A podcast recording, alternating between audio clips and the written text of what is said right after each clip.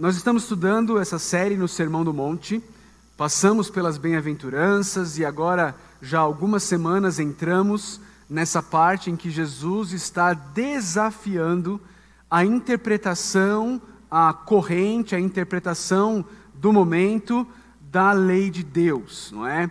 Ah, os fariseus, os mestres da lei, estavam olhando para a lei de Deus, estavam reinterpretando a lei de Deus, estavam ah, tentando trazer a lei de Deus para um mínimo denominador obedecível, como nós temos dito aqui semana após semana.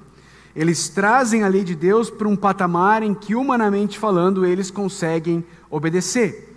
É? Eles fizeram isso, por exemplo, com o, o não matarás. Eles transformaram o não matarás em apenas e exclusivamente não assassinarás ninguém. E nós vimos que, ah, provavelmente,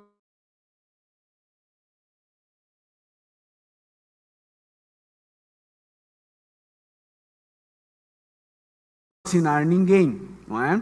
Semana passada nós vimos a mesma coisa em relação aos desejos ah, do nosso coração. Nós vimos sobre o adultério, sobre o cobiçar a mulher do, do próximo, e nós vimos como se isso for trazido apenas para o ato em si, a grande maioria de nós, mesmo sem nunca ter sido regenerado, transformado pelo Espírito Santo de Deus, seria capaz de passar uma vida inteira sendo fiel a uma única esposa, a um único marido, pelo menos no que diz respeito à prática ah, da vida ah, sexual.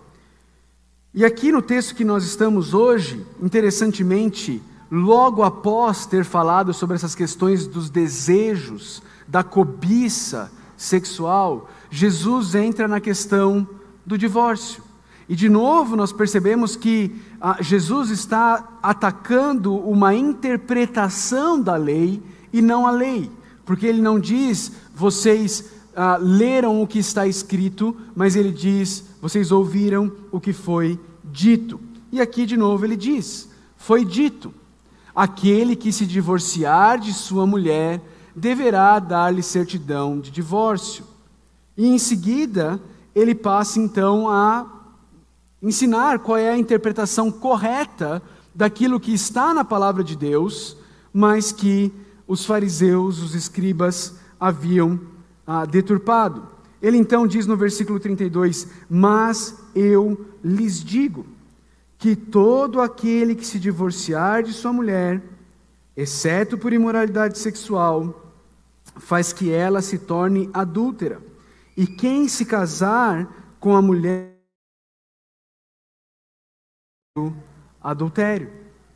Queridos, o texto, ao mesmo tempo que é extremamente debatível e extremamente polêmico, esse texto ele é interpretado de diversas maneiras por pessoas extremamente fiéis a Deus, extremamente comprometidas com a, a suficiência e a autoridade da palavra de Deus.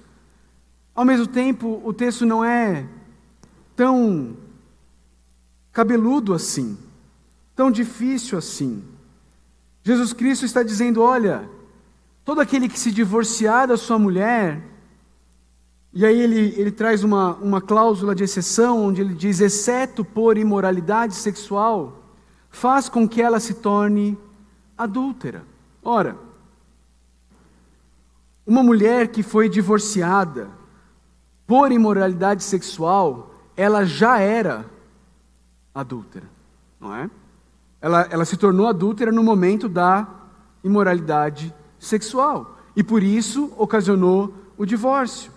Aqui Jesus está dizendo: olha, se o caso não for esse, e houver um divórcio que não é porque a mulher adulterou, porque a mulher cometeu imoralidade sexual, ao dar uma carta de divórcio, ao se divorciar da sua mulher, você está fazendo com que ela se torne adúltera.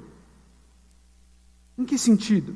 Bom, num sentido de que a mulher muito provavelmente iria se casar de novo.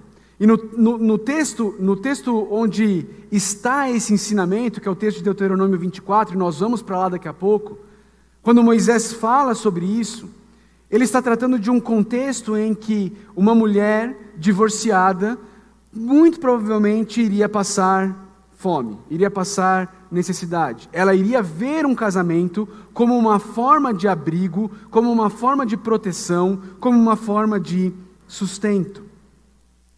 O texto que, que, nós, que nós temos diante de nós, em Mateus 5, 31 e 32, ele encontra um paralelo ah, mais completo, vamos dizer assim, dentro da própria carta de Mateus lá no capítulo 19. Eu quero te convidar aí comigo para lá. Nós vamos voltar depois para Mateus 5, mas eu queria que nós fôssemos para lá, porque lá em Mateus 19, Jesus fala mais sobre tudo isso.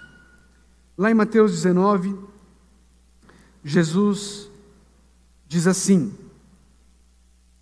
Alguns fariseus, ah, desculpa, Mateus 19, verso 3, tá bom? Mateus capítulo 19, versículo de número 3.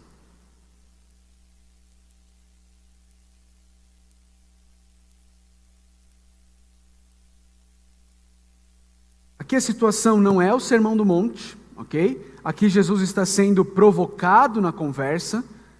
Pessoas estão incitando Jesus à discussão, à conversa, são os fariseus. E Jesus, então, nós vamos ver o que acontece. Mateus 19, a partir do verso 3.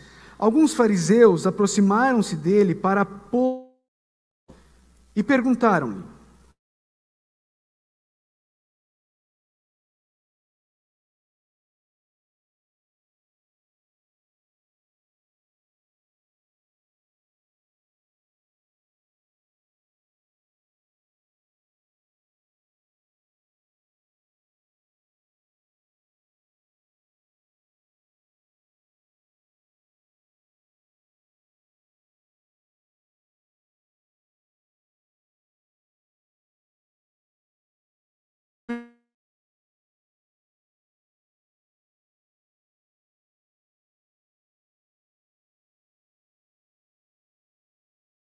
Bom.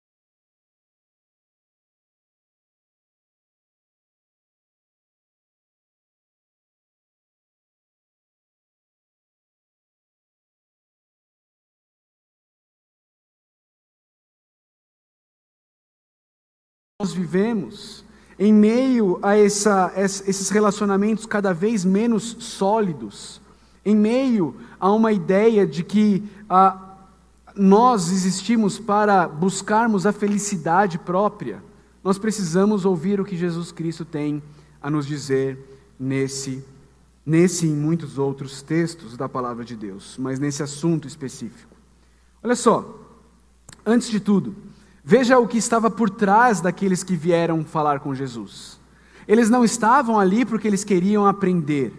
Eles não chegaram a Jesus e, e, e, com o coração aberto e disposto, eles, eles foram a Jesus e falaram: Senhor, nós queremos aprender do Senhor, porque só tu tens as palavras de vida eterna, o Senhor é, é o nosso Deus, nós queremos ser instruídos pelo Senhor. Não, eles foram para colocar Jesus à prova.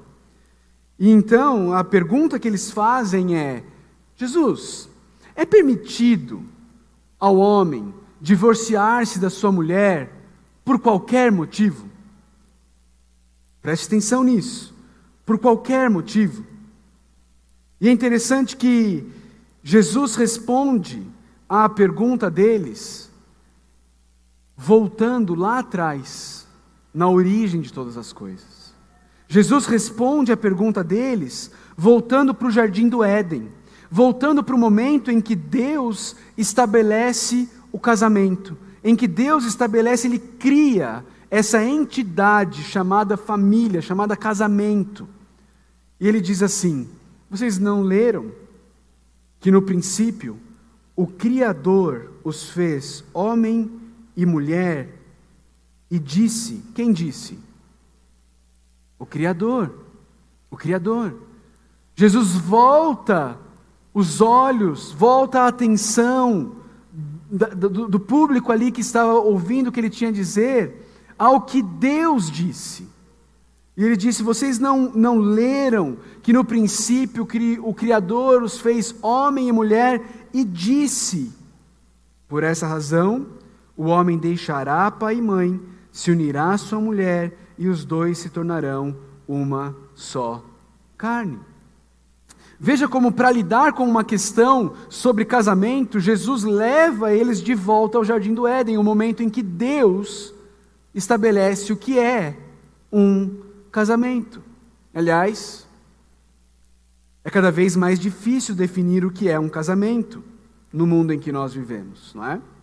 O homem tem vivido de forma tão independente de Deus, criado tantas expressões diferentes de pecado, que é cada vez mais difícil definir casamento. Uma professora da Universidade Mackenzie, chamada Marta Saad, ela escreveu dizendo o seguinte sobre a definição de, do que é um casamento. Ela diz assim: conceituar casamento sob o prisma jurídico é empreendimento árduo, mas se o legislador não enfrentar a tarefa de conceituar o casamento, estará diante da situação em que toda união sexual, heterossexual ou homossexual, estável ou instável, ou meramente esporádica, inclusive esta, receba a qualificação de ato de matrimônio. O que essa professora de direito está dizendo? Ela está dizendo que se eu e você, ou no caso aqui mais especificamente o legislador, não ela está falando com o legislador, se ele não definir o que é um casamento, nós corremos o risco de que tudo passe a ser casamento. E no dia em que tudo se tornar um casamento, nada será casamento. É? Nada será casamento. Mas Jesus Cristo, quando ele vai lidar com essa questão do divórcio, ele volta o, o, o, ouvido dos seus ouvintes, os olhos dos seus ouvintes, de volta para a definição que o Criador do casamento deu do que é um casamento. Ele diz: por essa razão, primeira coisa, o homem deixará pai e mãe. Existe um processo aqui, existe, existe um, um caminhar aqui para definir o que é um casamento. É um homem, uma mulher, Jesus Cristo já disse isso, o Criador criou homem e mulher, não é? E agora ele está dizendo: precisa haver um deixar, precisa haver um entendimento de que alguns laços precisam ser deixados. Precisa haver um entendimento de que para se formar um novo laço, alguns laços iniciais precisam ser redefinidos, reorientados. Então o homem deixará pai e mãe. O homem e a mulher não mais ah, continuarão a viver o relacionamento que tinham com pai e mãe da mesma forma como tinham quando eram solteiros. Porque agora eles estão deixando um lar para criar um outro lar. O homem deixará pai e mãe. Isso envolve um deixar geográfico, isso envolve um deixar emocional, não é?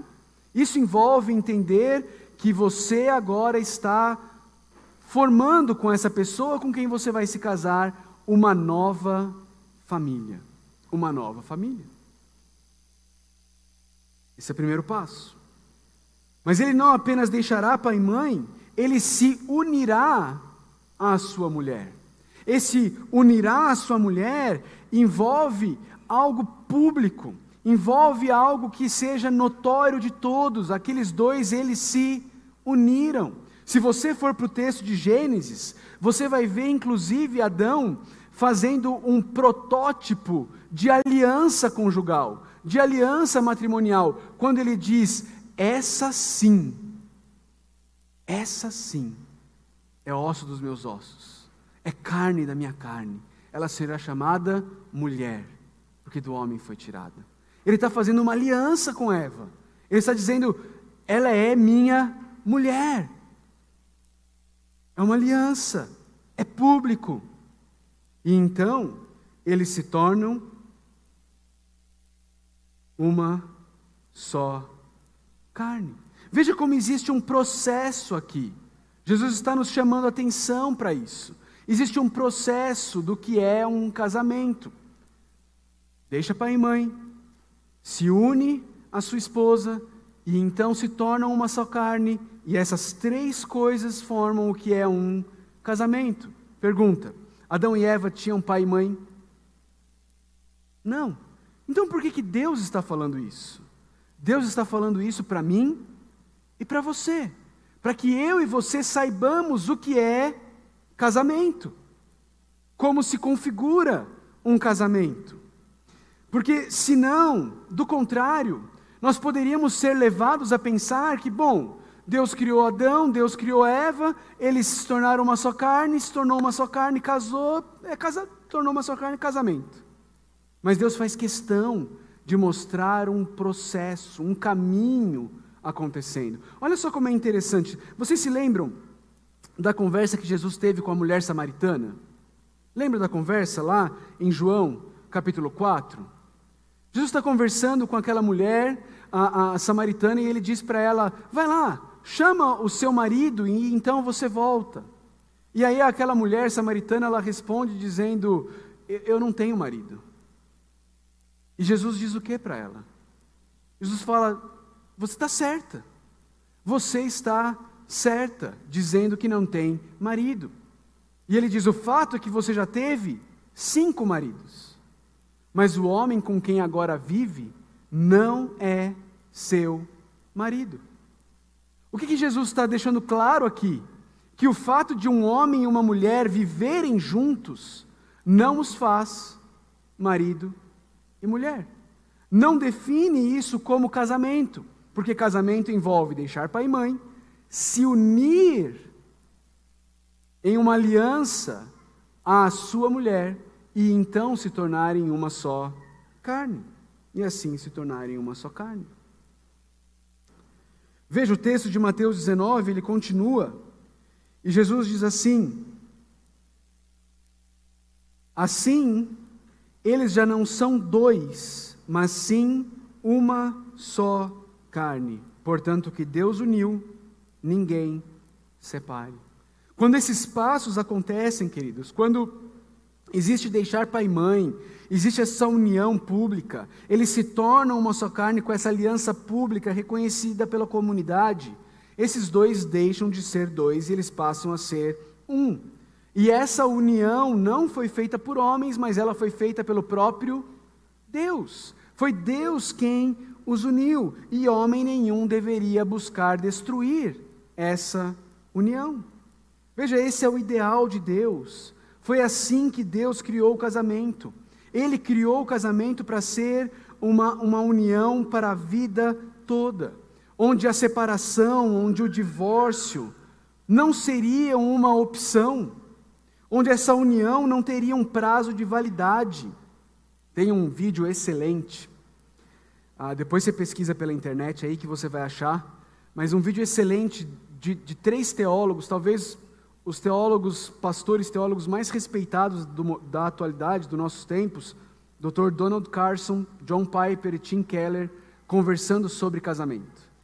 E nessa conversa, ah, tentando exemplificar essa questão, o Dr. Carson, ele, ele fala sobre um tempo em que ele esteve na Inglaterra estudando, e ele diz que ele achou algo muito interessante e ilustrativo numa entrevista com um senhor que estava completando 60, 65 anos de casado, é? ele e sua esposa.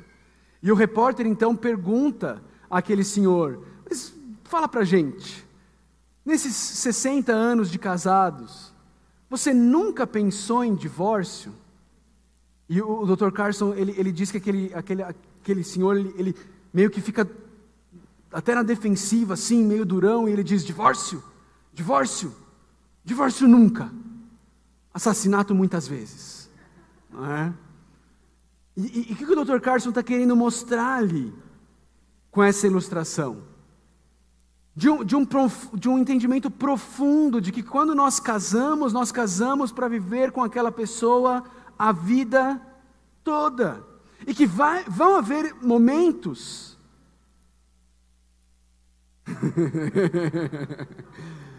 Vão haver momentos em que o romance não estará lá. Não vai ter romance. Vão existir momentos, vai existir momentos em que você vai perceber que aquela paixão, aquele fogo não está ali. Sabe o que vai sustentar seu casamento nesse momento, queridos? A aliança.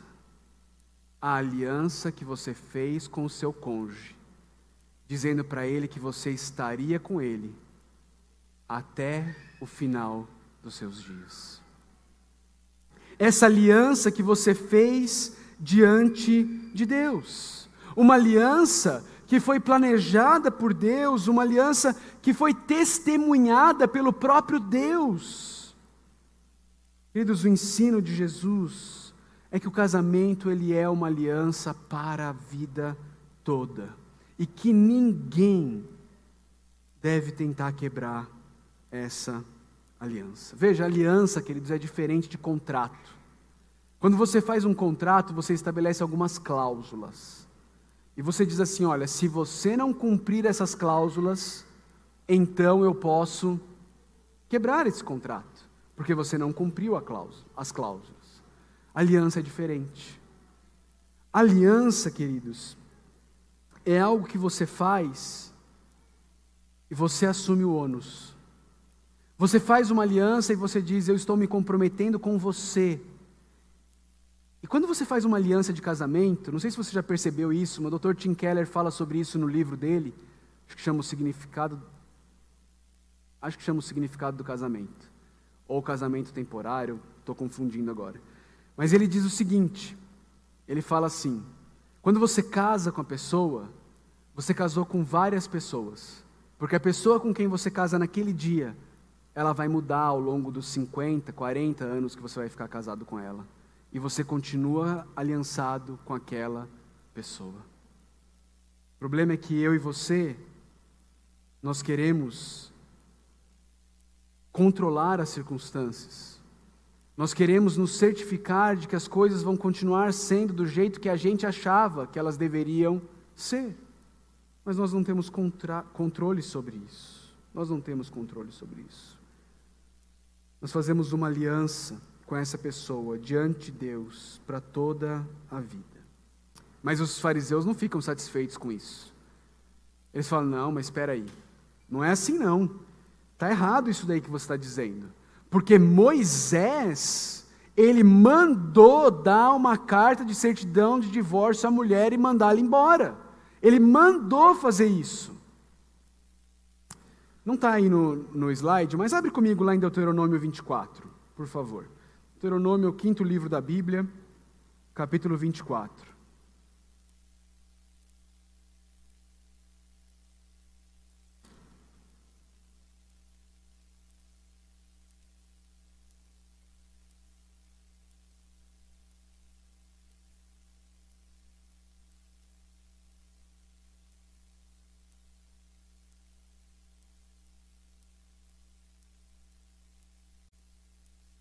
Acharam?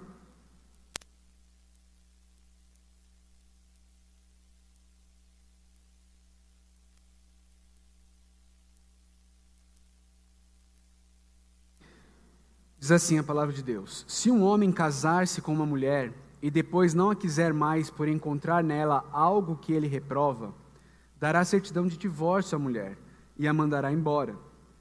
Se depois de sair de casa ela se tornar mulher de outro homem, e este não gostar mais dela, lhe dará certidão de divórcio e a mandará embora.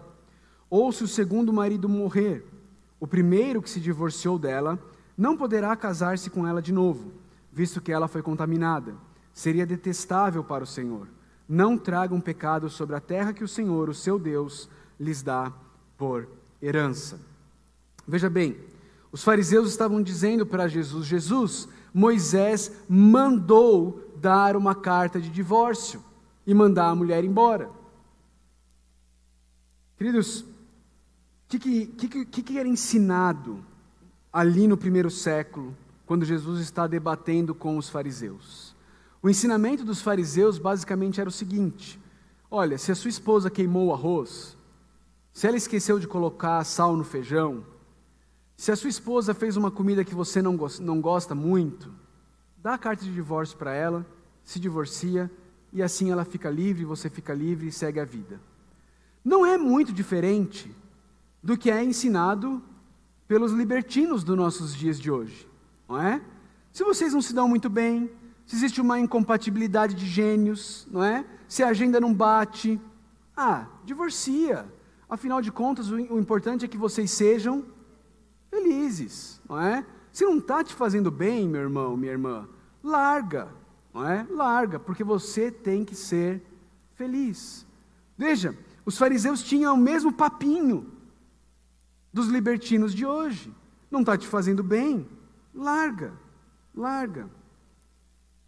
Mas, queridos, Jesus responde, redefinindo e, e instruindo eles o porquê Moisés escreveu o que ele escreveu. Veja aí no versículo 8. Jesus respondeu: Moisés permitiu, o que, que eles tinham falado antes? Mandou. Moisés permitiu que vocês se divorciassem de suas mulheres por causa da dureza de coração de vocês. Por causa do quê? Da dureza de coração. O que estava acontecendo lá em Deuteronômio 24? Lá em Deuteronômio 24, lá na época de Moisés, quando Moisés diz ao povo: Olha, dê a carta de divórcio, as pessoas estavam simplesmente se divorciando aleatoriamente, mandando as mulheres embora, sem dar a elas um documento de que elas eram divorciadas, e com isso impedindo toda e qualquer possibilidade de que um dia elas viessem a se casar de novo, ou causando até mesmo o, o, o risco delas, ao se casarem, serem tratadas como adúlteras e serem apedrejadas. Você lembra qual era, qual era a lei para adultério no Antigo Testamento? Matava, apedrejamento. Essa era a lei do Antigo Testamento. Adulterou, pena de morte. Essa era a lei. Essa lei ela era obedecida no primeiro século, quando Jesus estava falando? Não. O Império Romano não obedecia isso. O Império Romano não permitia que um adúltero fosse apedrejado. Não era assim que era tratado. Mas lá em Deuteronômio 24, essa lei existia. E Moisés, por causa da dureza de coração do povo, ele disse: se você vai mandar sua esposa embora de casa, dê a ela uma carta de divórcio.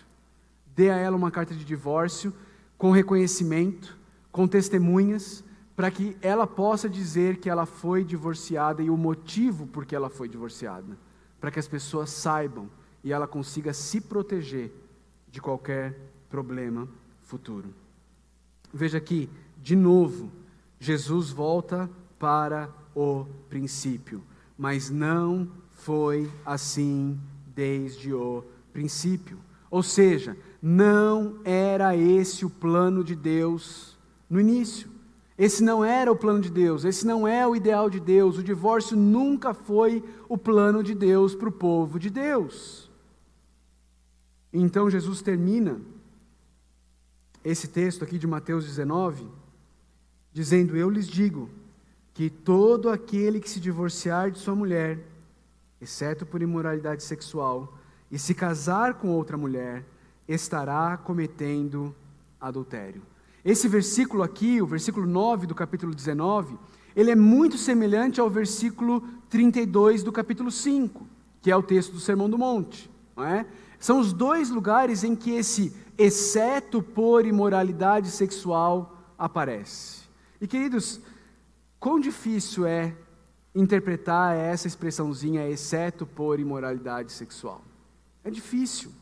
É, é, é, muitos e muitos teólogos quebram a cabeça tentando definir o que é que esses dois versículos querem dizer. O que é que Jesus quer dizer quando ele diz ah, que todo aquele que se divorciar de sua mulher comete adultério, exceto se for por imoralidade sexual? Antes de, de olhar para esses dois versículos e para essa expressãozinha, eu queria caminhar com vocês brevemente pelos versículos em que Jesus fala sobre divórcio depois pelos versículos em que Paulo fala sobre divórcio, e depois pelos versículos em que o Antigo Testamento fala sobre divórcio, Vamos fazer um, um panorama aqui, ok? Rápido, breve, mas eu queria caminhar com vocês. Acompanha comigo. Primeiro Marcos, capítulo 10, versos 11 e 12. Ele respondeu: Todo aquele que se divorciar de sua mulher e se casar com outra mulher estará cometendo adultério contra ela. E se ela se divorciar de seu marido e se casar com outro homem, estará cometendo adultério. Tem exceção aqui? Não tem exceção nesse. Lucas 16. Quem se divorciar de sua mulher e se casar com outra mulher estará cometendo adultério. E o homem que se casar com uma mulher divorciada estará cometendo adultério. Também sem exceções. Romanos, agora Paulo falando: Meus irmãos, falo a vocês como a pessoas que conhecem a lei. Acaso vocês não sabem que a lei tem autoridade sobre alguém apenas enquanto ele vive? Por exemplo, pela lei, a mulher casada está ligada a seu marido enquanto ele estiver vivo. Mas se o marido morrer, ele estará livre da lei do casamento. Por isso, se ela se casar com outro homem, enquanto seu marido ainda estiver vivo, será considerada adúltera. Mas se o marido morrer, ela estará livre daquela lei, e mesmo que venha se casar com outro homem, não será adúltera. Agora 1 Coríntios, capítulo 7, de novo o apóstolo Paulo falando. Aos casados dou este mandamento, não eu, mas o Senhor, que a esposa não se separe do seu marido.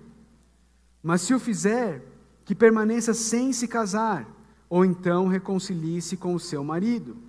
E o marido não se divorcie da sua mulher. Aos outros, eu mesmo digo isto, não o Senhor. Se um irmão tem mulher descrente e ela se dispõe a viver com ele, olha aqui o novo caso que Paulo está trazendo.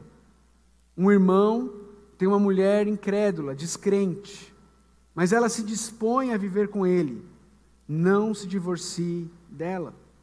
E se uma mulher tem marido descrente e ele se dispõe a viver com ela, não se divorcie dele. Pois o marido descrente é santificado por meio da mulher, e a mulher descrente é santificada por meio do marido. Se assim não fosse, seus filhos seriam impuros, mas agora são santos. Todavia, se o descrente, se separar-se, que se separe. Em tais casos, o irmão ou a irmã não fica debaixo da servidão. Deus nos chamou para vivermos em paz. Esses são os textos do Novo Testamento, ok? Esses são os textos do Novo Testamento. Ah, ah, tanto Jesus quanto o apóstolo Paulo são, são muito firmes em falar: olha, casamento é para a vida toda. Ah, mas e se meu marido é incrédulo, minha esposa é incrédula? Ele está disposto a continuar casado com você? Fique fique. Ele não quer, você se converteu e agora ele não quer, ele quer ir embora. Deixa ele ir embora. Deixa ele ir embora. Mas e o Antigo Testamento? Vamos dar uma olhada rápida? Os textos em Malaquias. Malaquias 2. A outra coisa que vocês fazem: enchem de lágrimas o altar do Senhor, choram e gemem porque ele já não dá atenção às suas ofertas, nem as aceita com prazer. E vocês ainda perguntam: por quê? É porque o Senhor é testemunha entre você e a mulher da sua mocidade, pois você não cumpriu a sua promessa de fidelidade. Embora ela fosse a sua companheira, a mulher do seu acordo matrimonial. Não foi o Senhor que os fez um só? Em corpo e em espírito eles lhe pertencem. E por que um só? Porque ele desejava uma descendência consagrada. Portanto, tenham cuidado Ninguém seja infiel à mulher da sua mocidade. Eu odeio o divórcio, diz o Senhor, o Deus de Israel. Queridos, o testemunho praticamente unânime nas Escrituras é o divórcio não é o plano de Deus para o povo dele.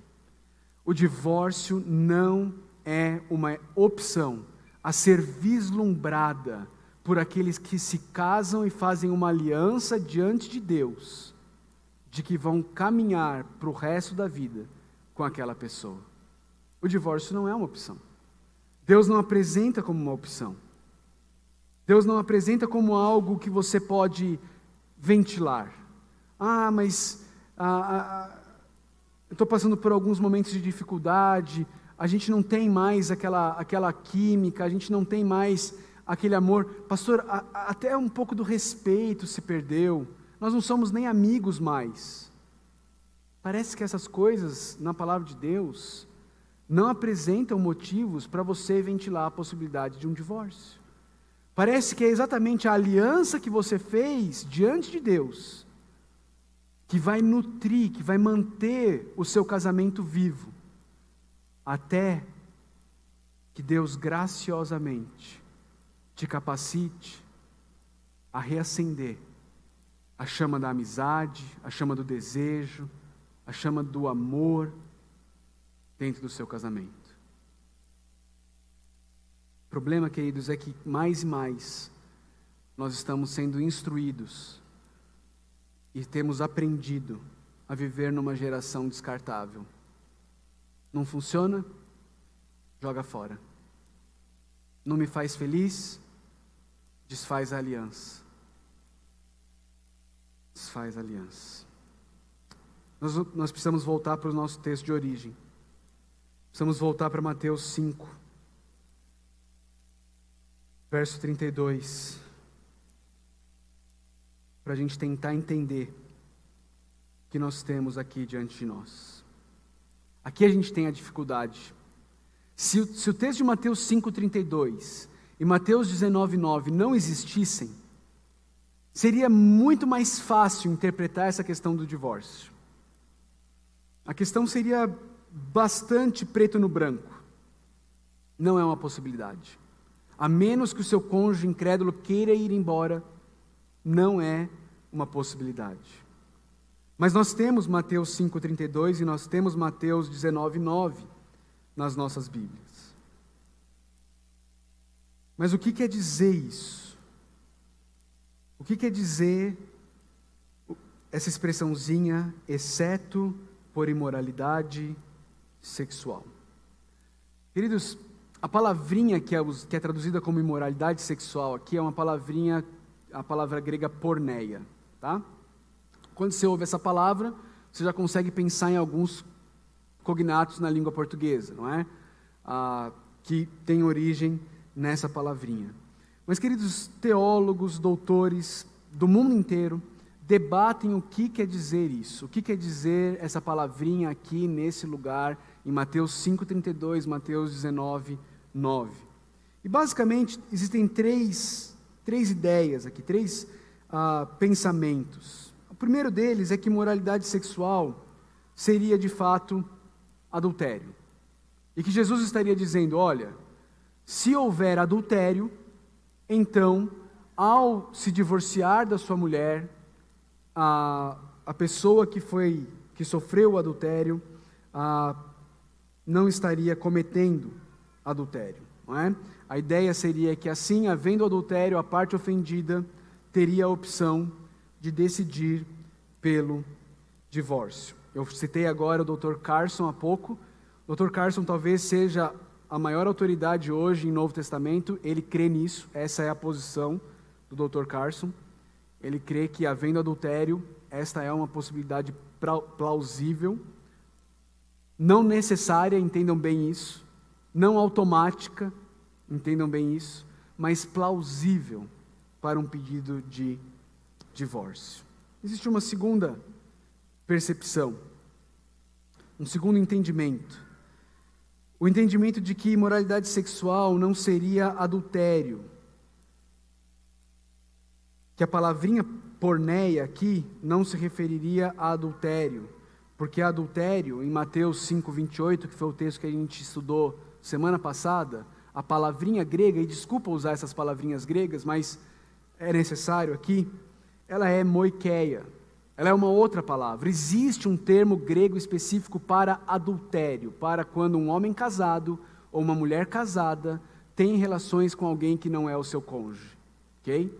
E aí, quem defende isso vai dizer que o que Jesus está dizendo é que havendo qualquer tipo de imoralidade sexual, não apenas e necessariamente o adultério consumado em si, mas qualquer tipo de imoralidade sexual, a parte ofendida teria a opção de decidir pelo divórcio. Ok? Existe uma terceira, um terceiro entendimento. Esse terceiro entendimento, ele vê porneia como fornicação. O que é fornicação? É uma pessoa solteira que tem relações sexuais. Ok? Isso é fornicação. E esse entendimento, ele, ele vai dizer, ele vai defender que o que Jesus estava dizendo em Mateus 5, 32 e em Mateus 19, 9, é, é, é uma tentativa de Jesus de dizer que o que José fez com Maria, ou cogitou fazer com Maria, não se encaixava nisso que Jesus está dizendo. Deixa eu tentar explicar. Vocês se lembram do texto lá em Mateus 1? Vocês se lembram que José descobre que Maria estava grávida antes do casamento, certo? E aí o texto diz que ele, ah, sendo um homem justo, decidiu que ele iria se divorciar, ou, ou ele iria se separar de Maria antes do casamento, ah, secretamente, ele iria anular o casamento secretamente. Ah, mas quando ele é instruído sobre o fato de que o que estava no ventre de Maria era fruto do Espírito Santo, ele então muda de ideia. Aqueles que defendem esta, esta visão de que porneia aqui seria a relação sexual antes do casamento, eles defendem que não haveria então uma cláusula de exceção, de que o que Jesus está falando é de algo que, te, que, que aconteceria antes do casamento, num período de noivado. O que, Jesus, o que Jesus basicamente estaria dizendo é o seguinte: todo aquele que se divorciar de sua mulher comete adultério com exceção daqueles que fizerem isso antes do casamento. Fez sentido o que eu estou dizendo aqui? Não estou dizendo que eu estou ensinando isso, mas é uma posição, é um entendimento de pessoas tementes a Deus, que amam o Senhor e que entendem dessa forma. No primeiro caso,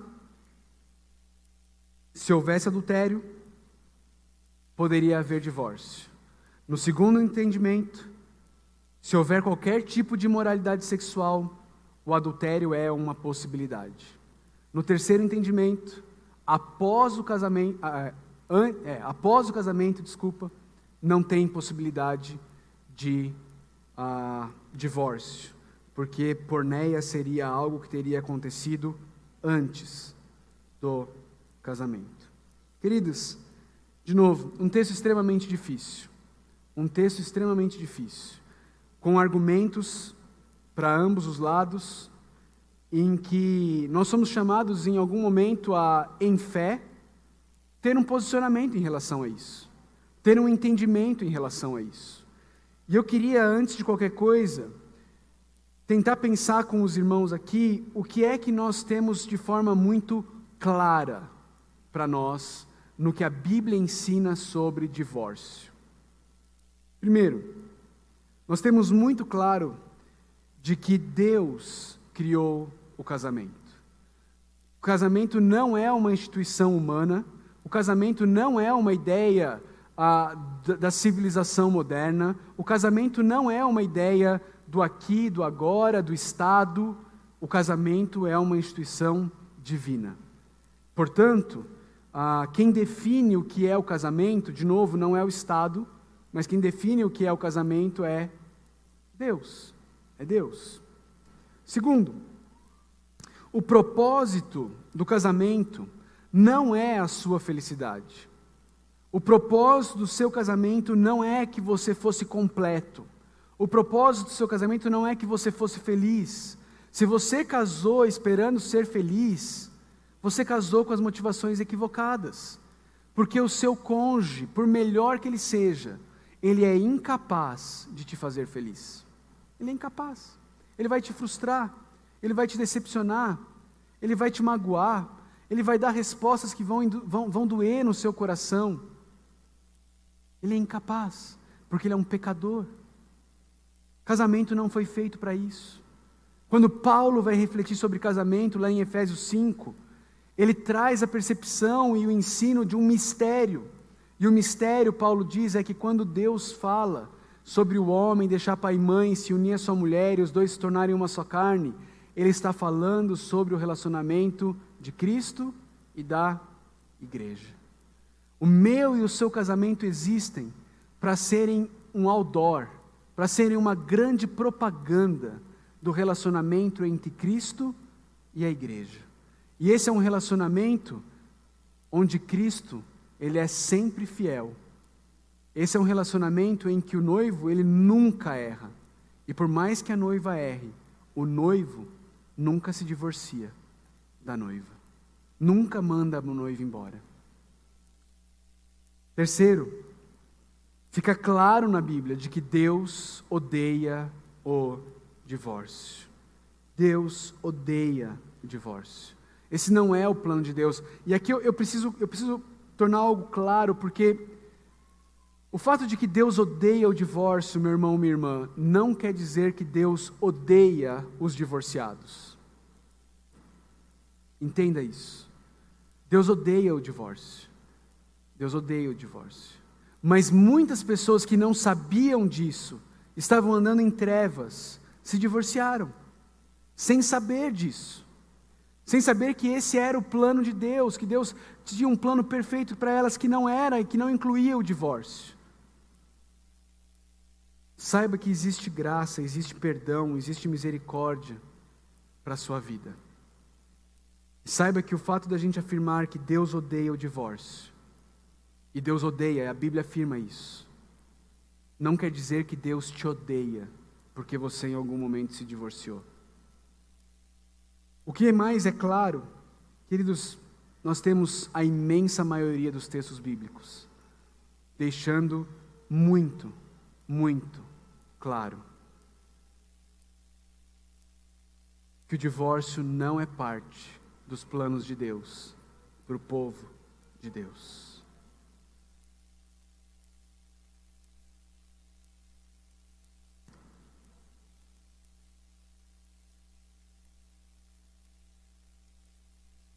Porneia. O que a gente faz com a tal da porneia?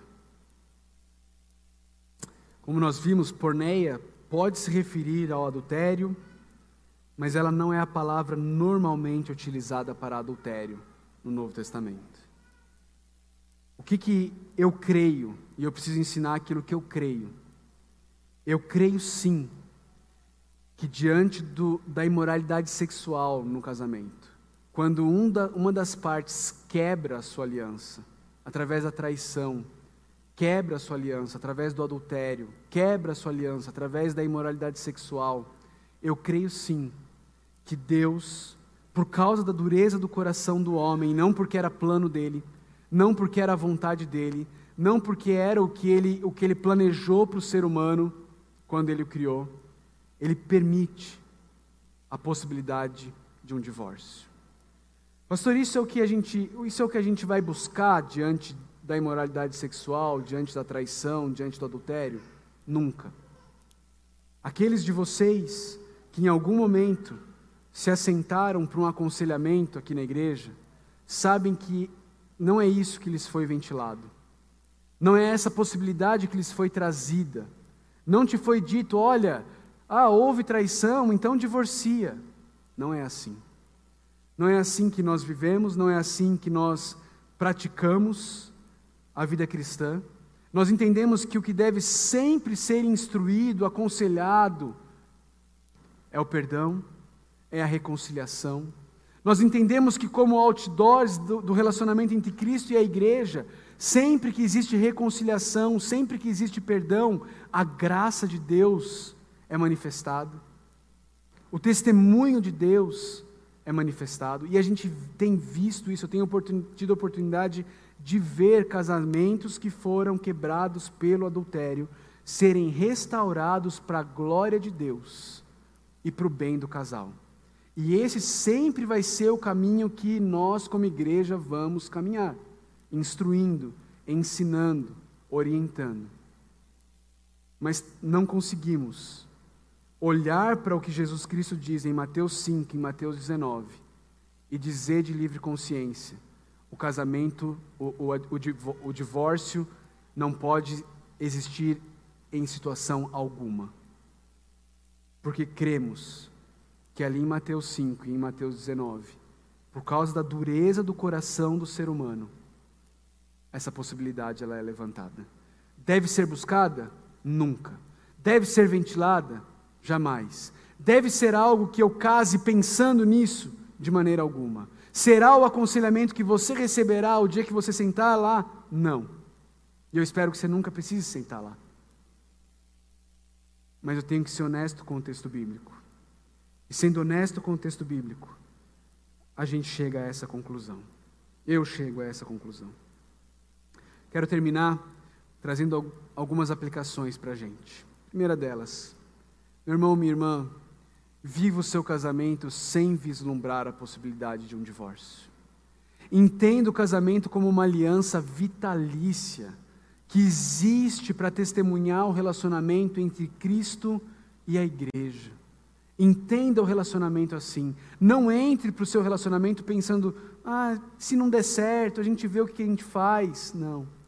Se você vai casar, se você vai assumir uma aliança, entenda, você está assumindo uma aliança vitalícia com o seu cônjuge, até que a morte o separe. Segundo, cuidado com o seu coração. Cuidado com a dureza do seu coração. Ele pode te levar a viver uma vida que nunca foi o plano de Deus para os filhos dele. O problema em casamentos que caminham para o divórcio não está nas circunstâncias. O problema em casamentos que caminham para o divórcio está no coração daqueles que estão envolvidos naquela situação, naquelas circunstâncias. Corações duros que insistem em serem senhores de suas próprias vidas, ao invés de se submeterem ao perfeito Criador, que tem um plano perfeito, justo e bom para pecadores miseráveis como eu e você. Queridos, essa é uma das pregações mais difíceis de se fazer. Mais difíceis de se fazer. Porque ela, ela lida com uma questão extremamente prática, extremamente real, e extremamente dolorosa. Muito. Que dói em todo mundo que está envolvido. E alguns de vocês aqui já passaram pelo divórcio e pelo novo casamento. Muitos de vocês chegaram a Cristo dessa forma, divorciados e recasados. O que eu tenho para dizer para vocês? O que a palavra de Deus tem para dizer para vocês? Paulo, lá em 1 Coríntios, ele fala para a gente permanecer como nós estamos, quando nós somos encontrados pelo Senhor. Eu quero que você saiba que existe perdão, existe graça, existe restauração, e que se você chegou a Cristo recasado, não entenda que você está, para o resto da sua vida, vivendo no pecado, porque você recasou. Existe restauração, existe perdão. Mas eu quero te alertar eu quero te chamar a pensar se não tem coisas lá atrás que você deixou sem resolver. Se não tem coisas lá atrás com seu ex-marido, com sua ex-esposa, que você precisa resolver. Perdão que você precisa pedir. Talvez questões financeiras que você precisa resolver, porque quando aconteceu lá atrás e você não conhecia Cristo, você foi mesquinho. Você foi egoísta. Se você está nessa situação e você reconhece que tem coisas lá atrás que você precisa resolver, vá resolver, meu irmão. Vá resolver, minha irmã. Dê um testemunho de como Deus está transformando a sua vida. Vá resolver o que precisa ser resolvido. Se você está aqui, você é casado.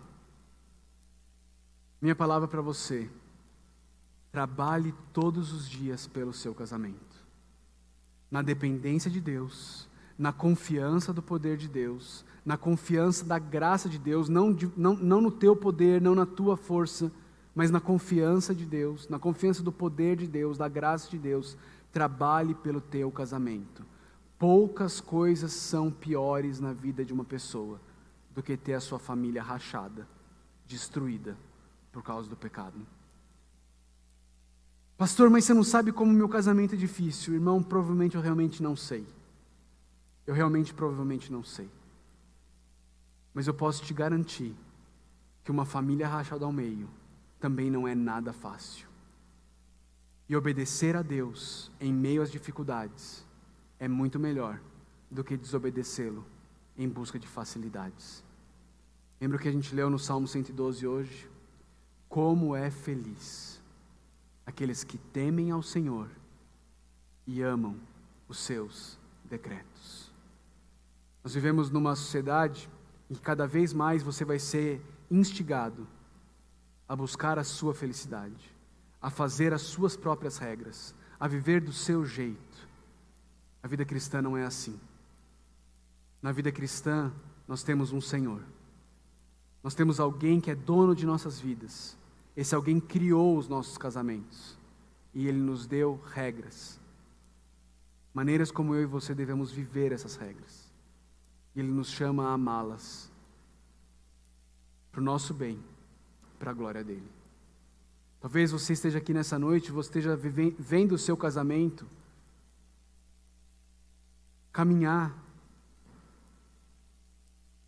para uma separação, caminhar para um distanciamento. Talvez o companheirismo, a amizade, o amor, a paixão, talvez não estejam mais aí. Não leve na barriga, não empurre na barriga. Para hoje, veja o que você precisa tratar hoje no seu casamento. Veja o que você precisa pedir perdão no seu casamento. Veja quais são as expectativas que você criou, que são expectativas irreais. Que Deus nunca prometeu que seria assim. E lembra como eu terminei semana passada? Eu quero terminar essa semana de novo. Quero terminar dizendo para você: peça ajuda. Peça ajuda. Se o seu casamento está passando por problemas, está passando por dificuldades, peça ajuda. Busque o líder do seu inloco me procure. Eu, nós estamos aqui para ajudar e para servir vocês. Não lute, não viva a vida cristã sozinho. Busque ajuda. Não deixe que o seu coração duro te leve a um, a um casamento naufragado, destruído, por causa do seu pecado. Que Deus tenha misericórdia de nós, queridos. Vamos orar. Senhor Deus, nós queremos colocar diante do Senhor as nossas vidas, Pai. Nós queremos reconhecer quão pecadores nós somos, queremos reconhecer quão falhos nós somos. Queremos reconhecer diante do Senhor como muitas vezes o nosso egoísmo, as nossas paixões, os nossos desejos fortes, a nossa cobiça, nos faz viver em casamentos que em nada refletem o relacionamento de Cristo com a igreja, mas que parecem, na verdade, a casa do diabo cheio de gritaria, cheio de ira, cheio de rancor, com imoralidade. Pai, eu quero clamar ao Senhor que, se essa é a situação, de qualquer um dos meus irmãos e irmãs que estão aqui nessa noite, Deus. Eu quero pedir que o Senhor os convença disso, que o Senhor abra os olhos deles e que eles possam buscar ajuda, Deus. Que eles se arrependam dos seus maus caminhos e voltem ao Senhor.